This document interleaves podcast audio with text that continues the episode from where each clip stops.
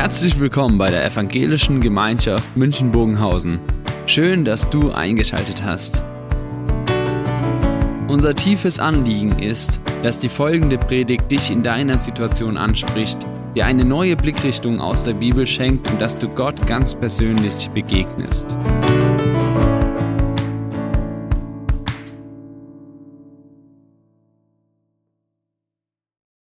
Eine der großen Fragen, Warum hat Jesus bei der Himmelfahrt seine Jünger nicht gleich mitgenommen, so als eine Art himmlische Fahrgemeinschaft? Für die Jünger wäre es auf jeden Fall wesentlich angenehmer gewesen.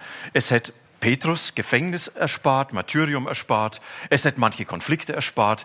Ja, es wäre wesentlich angenehmer, wenn Jesus sagt, Jungs, wir fahren gemeinsam in den Himmel und in Zukunft wird es aus ökologischen Gründen sogar richtig hip sein, was wir da gemacht haben.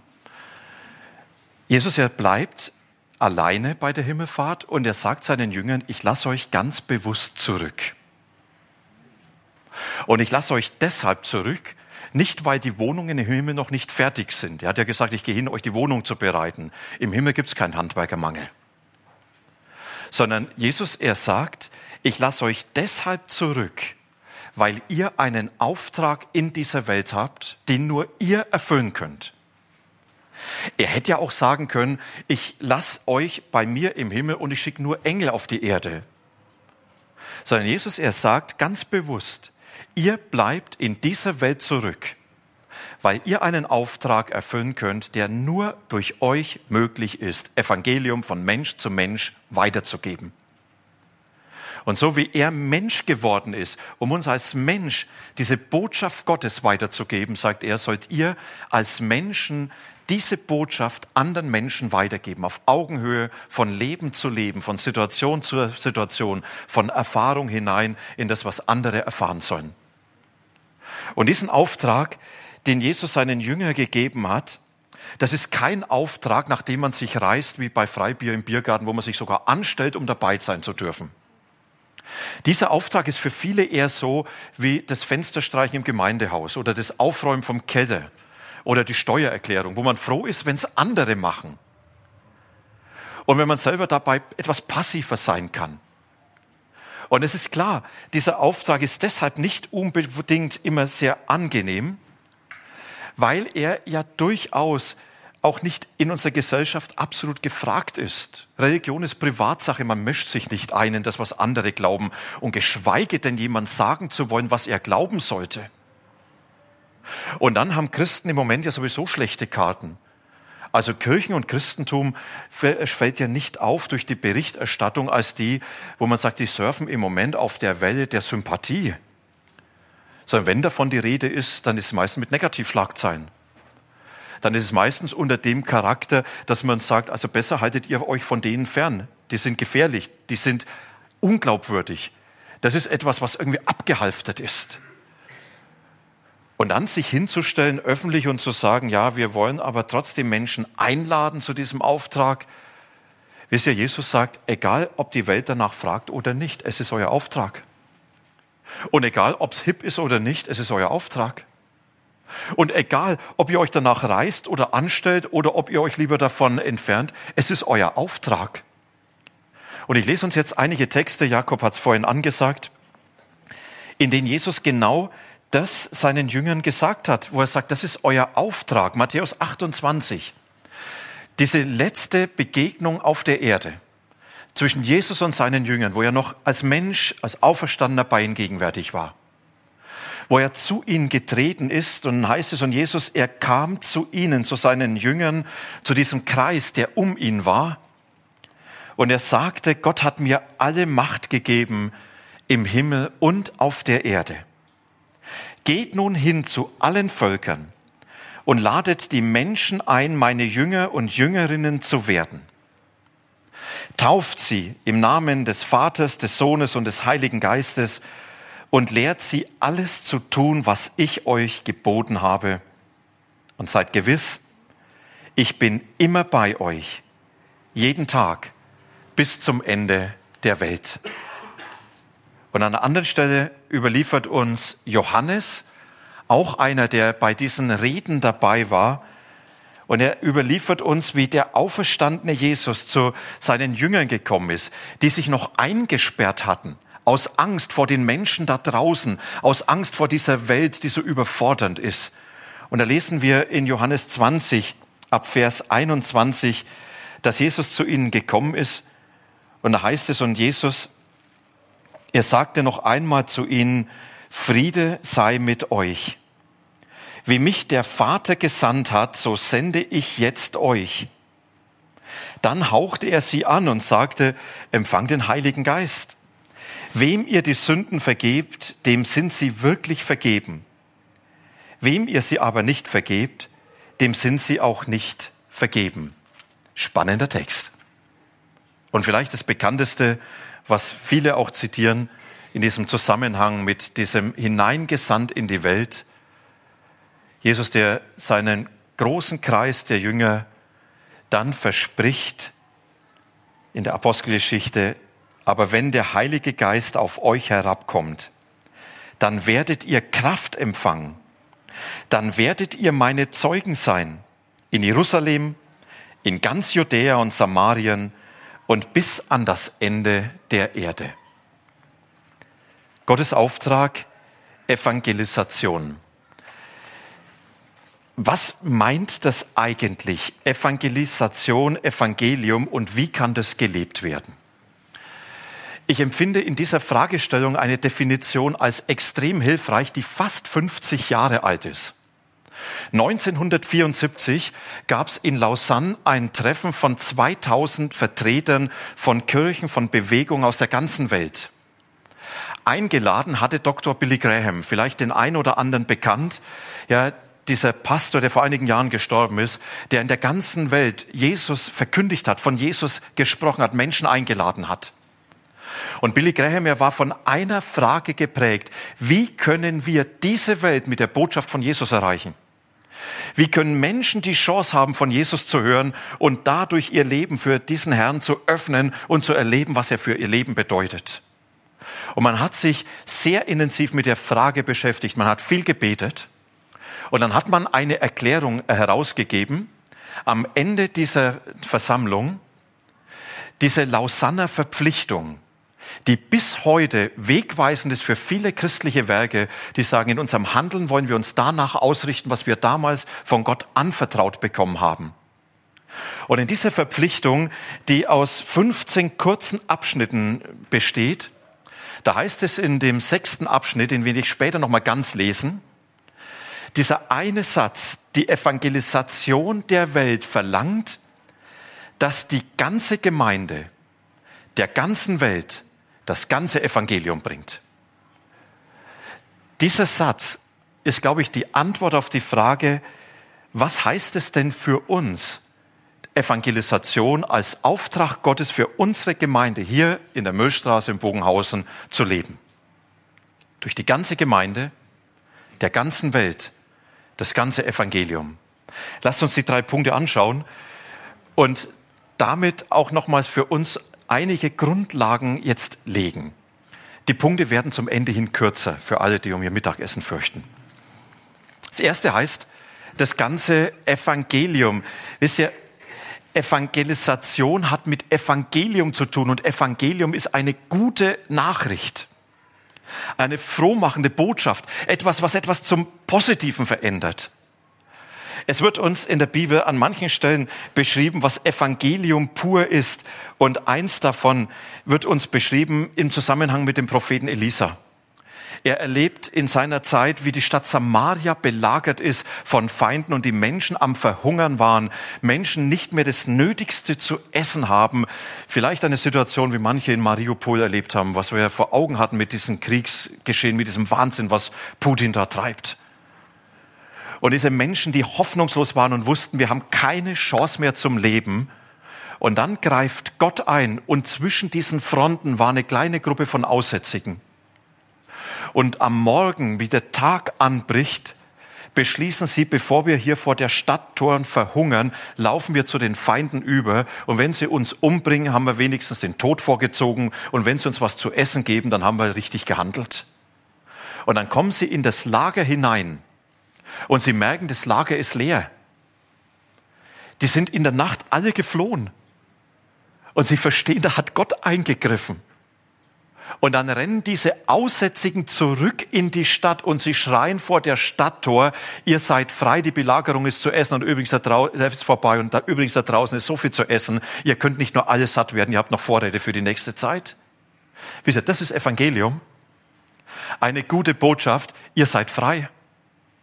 Gott hat eingegriffen. Er gibt euch, was ihr zum Leben braucht.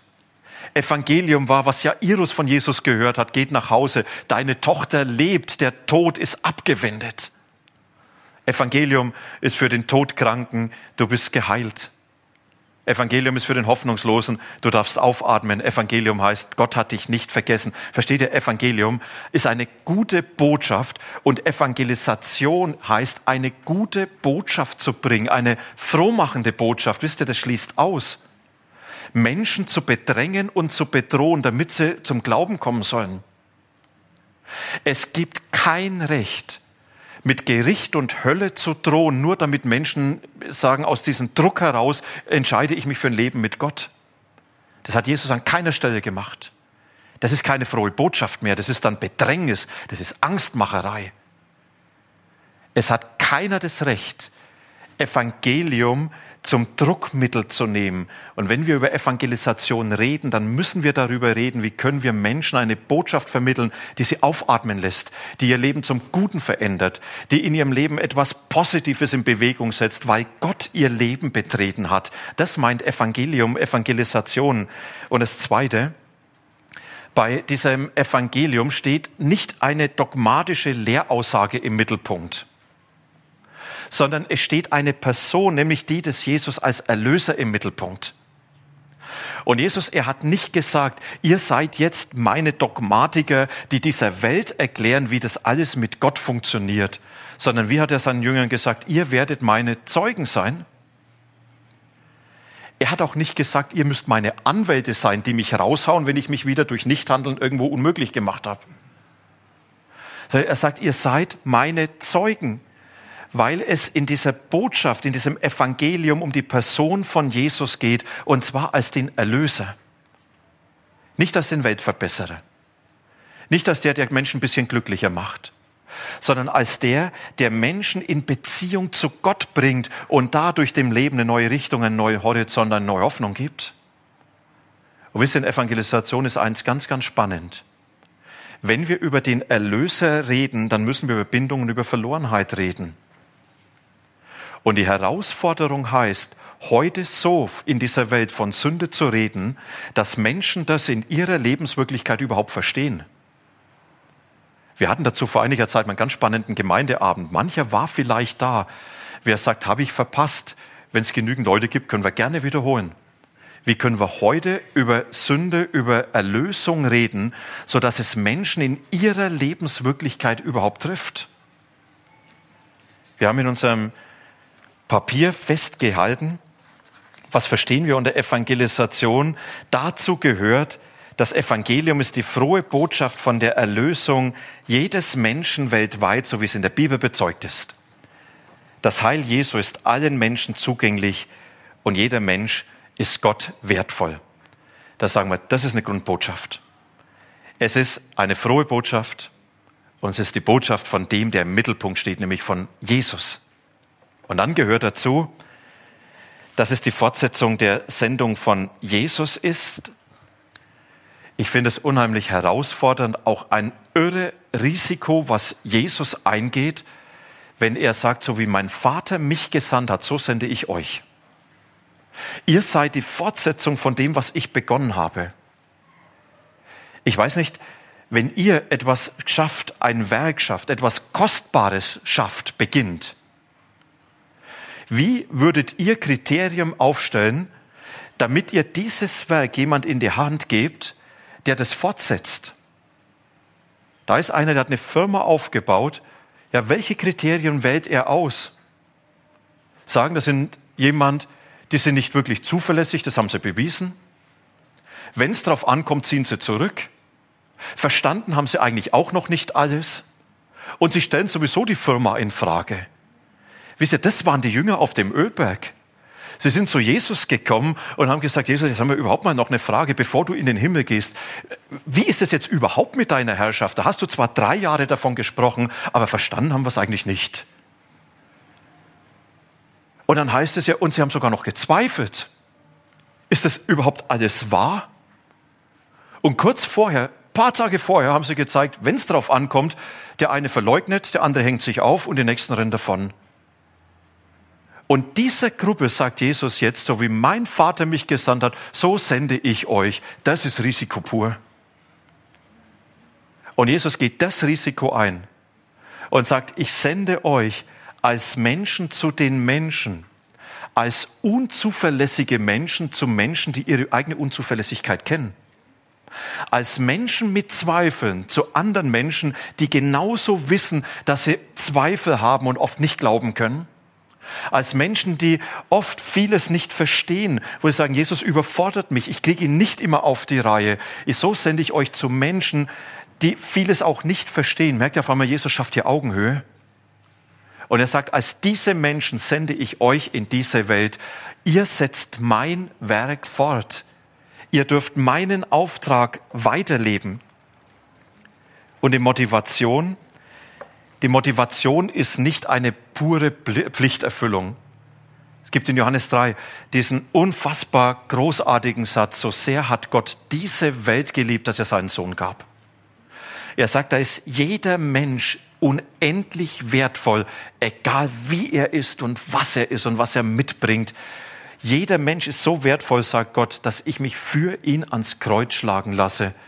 Und aus dieser Liebe heraus gehe ich in diese Welt und stelle die Beziehung zu den Menschen her. Ich sage ganz ehrlich, diese Liebe kenne ich nicht. Diese Liebe kann ich nicht leben. Diese Liebe ist göttlich. Aber ich kann sie immer wieder entdecken und ich kann mich davon bewegen lassen.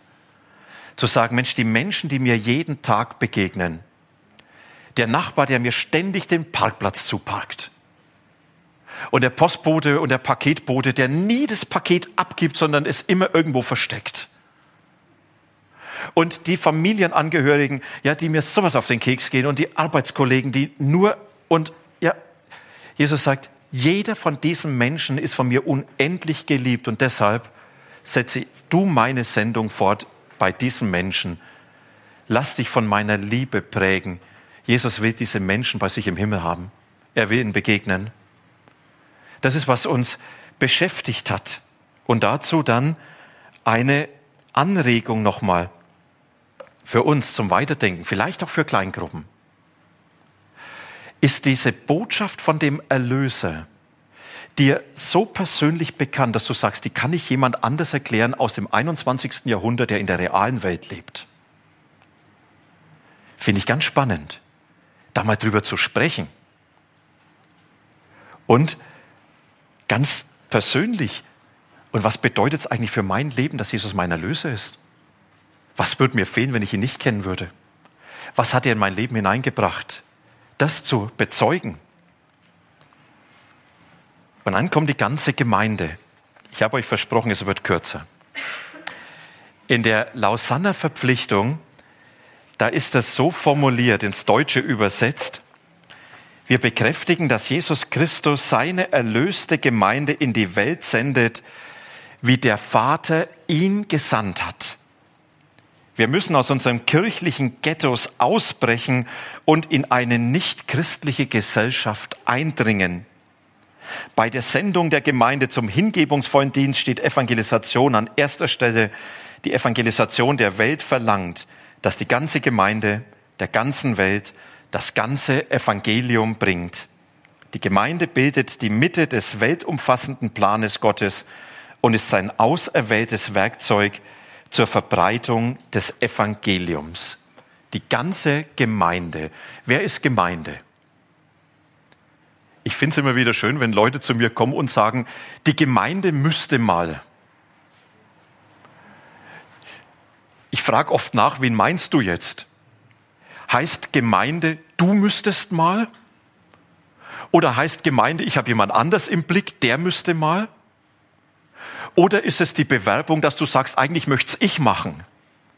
Letzteres trifft weniger zu. wisst ihr, die ganze Gemeinde heißt du und ich. Wir miteinander. Gemeinde bestimmt die Menschen. Und diese Gemeinde, sie ist gesandt von Jesus und alle, die zu Jesus gehören, alle sind seine Zeugen und manche haben sogar noch eine evangelistische Begabung. Und die Unterscheidung, die ist entscheidend. Alle sind gesandt. Alle, die Jesus begegnet sind, sind seine Zeugen. Wisst ihr, ein Zeuge ist derjenige, der etwas erlebt hat und das erzählen kann. Wer Jesus begegnet ist, weiß, dass es ihn gibt. Wer Jesus begegnet, hat etwas erlebt, was er im Leben auslöst. Wer Jesus begegnet ist, der erlebt vielleicht sein Handeln. Und er sagt, ich habe gebetet und da ist was passiert. Und damit ist er Zeuge. Er kann etwas bezeugen von dem, was Gott in seinem Leben getan hat. Er kann Jesus bezeugen. Und das ist, was Jesus jedem seiner Nachfolger zuspricht. Er sagt, wenn du zu mir gehörst, bist du mein Zeuge. Nicht du wirst es irgendwann werden, du bist es. Und du kannst was erzählen. Vielleicht ist dir oft gar nicht bewusst, was du erzählen kannst. Und in diese Welt gesandt als Zeugen, ja, lass mich so zwei, drei Beispiele geben. Das kann doch im Moment bedeuten, im Gespräch, ja, über diese ganze wahnsinnig belastende Situation in dieser Welt, in der Ukraine mit Hungersnot, ja, mit was weiß ich, was alles dazukommt. Corona kommt schon gar nicht mehr vor. Wenn ich erlebe, dass ich einen Rückhalt habe in Jesus, der in meinem Leben gegenwärtig ist, dann heißt bezeugen, da ich sage, bin ich froh, dass ich nicht dieser Welt ausgeliefert bin, sondern dass ich weiß, da ist ein Gott, der mein Leben trägt. Das heißt Zeuge. Zeuge kann durchaus sein, jemand, wo ich merke, der hat eine sehr schwierige oder herausfordernde Situation. Warum ihm nicht eine Karte zu geben? Da draußen gibt es so geniale Karten, ja, von Marburger Medien, Gottnet. Ich bin bei dir, Gott das jemand zu geben und sagen, ich glaube, dass das, das hilft. Jemand zu sagen, ich bete für dich und es natürlich dann auch tun. Weil derjenige könnte ja nachfragen, hast du das auch getan? Oder, ich habe euch eine Bibel mitgebracht, haben wir draußen noch eine ganze Menge liegen. Das Neue Testament super einfach erklärt. Nehmt doch welche mit. Gebt sie doch einfach mal Freunden von euch, und sagen, du, ich lese da immer wieder drin. Ihr müsst ja nicht sagen täglich, wenn das nicht tut. Aber ihr könnt sagen, ich lese da immer wieder drin und die begeistert mich so. Ich, ja, das macht was mit mir. Äh, probier's doch auch mal. Vielleicht macht es auch was mit dir. Und wenn du nicht klarkommst, frag mich. Ich weiß auch nicht alles, aber ich bin begeistert. Wisst ihr, das heißt Zeuge. Und manche sind evangelistisch begabt. Das sind die Evangelisten. Das sind diejenigen, die einfach über den Glauben reden können, die sich freuen, mit Menschen, die noch keinen Zugang zum Glauben haben, zu reden, ihnen zu erklären, was es mit Jesus auf sich hat, in manche Diskussionen einzusteigen und dann diese Schwelle herabzusetzen. Und das sind diejenigen, die anderen helfen können, über ihren Glauben zu reden. Das sind diejenigen, die anderen Impulse geben können, Anstöße, wo man sagt, Mensch, Wahnsinn, habe ich gar nicht gedacht, dass man eine Bibel verschenken kann. Und damit in der Gemeinde einfach zu sagen, Jesus hat uns alle zu Zeugen gemacht und manche hat er besonders begabt, die uns dabei helfen können. Wir haben es formuliert, Evangelisation umfasst das persönliche Zeugnis und die öffentliche Verkündigung der Gemeinde von der Herrschaft Gottes als auch die Einladung zur Bekehrung und zur Nachfolge. Und jeder Christ ist Zeuge. Der Einzelne bekennt sich zu Jesus. Einzelne Christen haben zusätzlich noch eine evangelistische Begabung. Und wisst ihr, auch für uns als Gemeinde betrifft das natürlich, und da müssen wir drüber reden. Wie können wir Angebote schaffen, dass Menschen andocken können? Was ist gefragt? Und vielleicht ist die Zeltmission, die 1960 so erfolgreich war, nicht mehr das Mittel heute. Aber was bedeutet es für YouTube? wenn man auf einmal Reichweite hat und wenn man sagt, Mensch, da können wir Menschen erreichen, was muss hier passieren, damit es dann von Menschen angeschaut wird? Und dass es ihnen hilft auf ihrem geistlichen Weg. Oder welche Dinge müssen wir hier anbeten? Ja, ich freue mich auf die Workshops mit euch und bin gespannt, ja, was da Künstler sitzen. Die Richter, die finden wir dann auch. Und an der ganzen Welt. Für mich heißt es, dass Jesus ganz bewusst sagt, ich sende dich in diese Welt, in deine Welt. Ihr werdet meine Zeugen sein in Jerusalem, da wo du zu Hause lebst. Da wo Gott auch Thema ist, Jerusalem stand der Tempel. Da wo Menschen vielleicht enttäuscht sind von Gott, wo sie irgendwo festgefahren sind in ihrem geistlichen Weg. Dahin sende ich dich als mein Zeuge. Und nach Judäa, das ist so das größere Umfeld, da wo Menschen leben, die dir nahestehen, mit denen du gemeinsame Überzeugung hast, mit denen du auch gut reden kannst über Dinge, die euch verbinden. Und nach Samaria, da wird schon schwierig. Das sind die, mit denen man nicht so gerne. Die waren auch nicht so richtig gläubig. Die waren eher liberal. Aber sie haben immer noch mit Gott zu tun gehabt. Aber das ist schon mühsamer. Und bis ans Ende der Welt, dort wo so die krachenden Nichtchristen sind, die aus Überzeugung noch nicht glauben. Und Jesus sagt, ich sende dich in diese Welt. Und du wirst allen von diesen Menschen begegnen. Und du bist meine Frau, du bist mein Mann, als mein Zeuge in dieser Welt. Und jeder, der dir begegnet, ist ein potenzieller Mensch, den Jesus durch dich in seinem Leben begegnen will und in dessen Leben Jesus etwas hineingeben soll, was sein Leben, Evangelium zum Guten verändern wird, auf eine neue Spur setzt.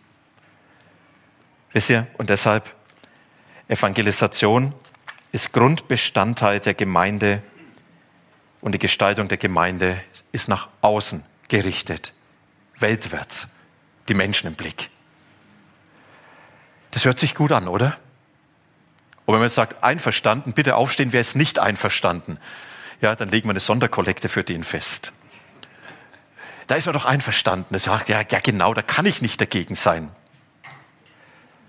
Ich sage bewusst, es gibt einen, der hat was richtig dagegen. Der Teufel will nicht, dass Menschen Jesus begegnen. Er ist ein Freund des Destruktiven. Er ist ein Freund des Lebens, wo Menschen niedergedrückt sind. Er ist ein Freund der Distanz zu Gott, es ist sein Werk. Er ist ein Freund der schlafenden Christen, ist in ihm niemals eine Gefahr. Er ist ein Freund der entmutigten Christen, die sagen, ich habe alles schon probiert, hat nie funktioniert.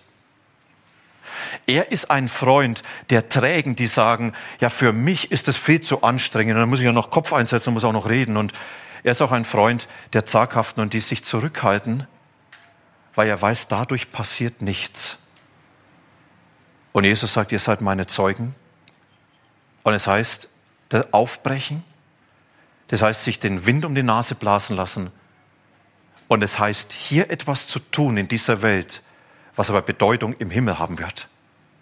Und vielleicht gibt es im Himmel Menschen, die sagen, du, du hast mir damals eine Karte gegeben, das weißt du garantiert nicht mehr.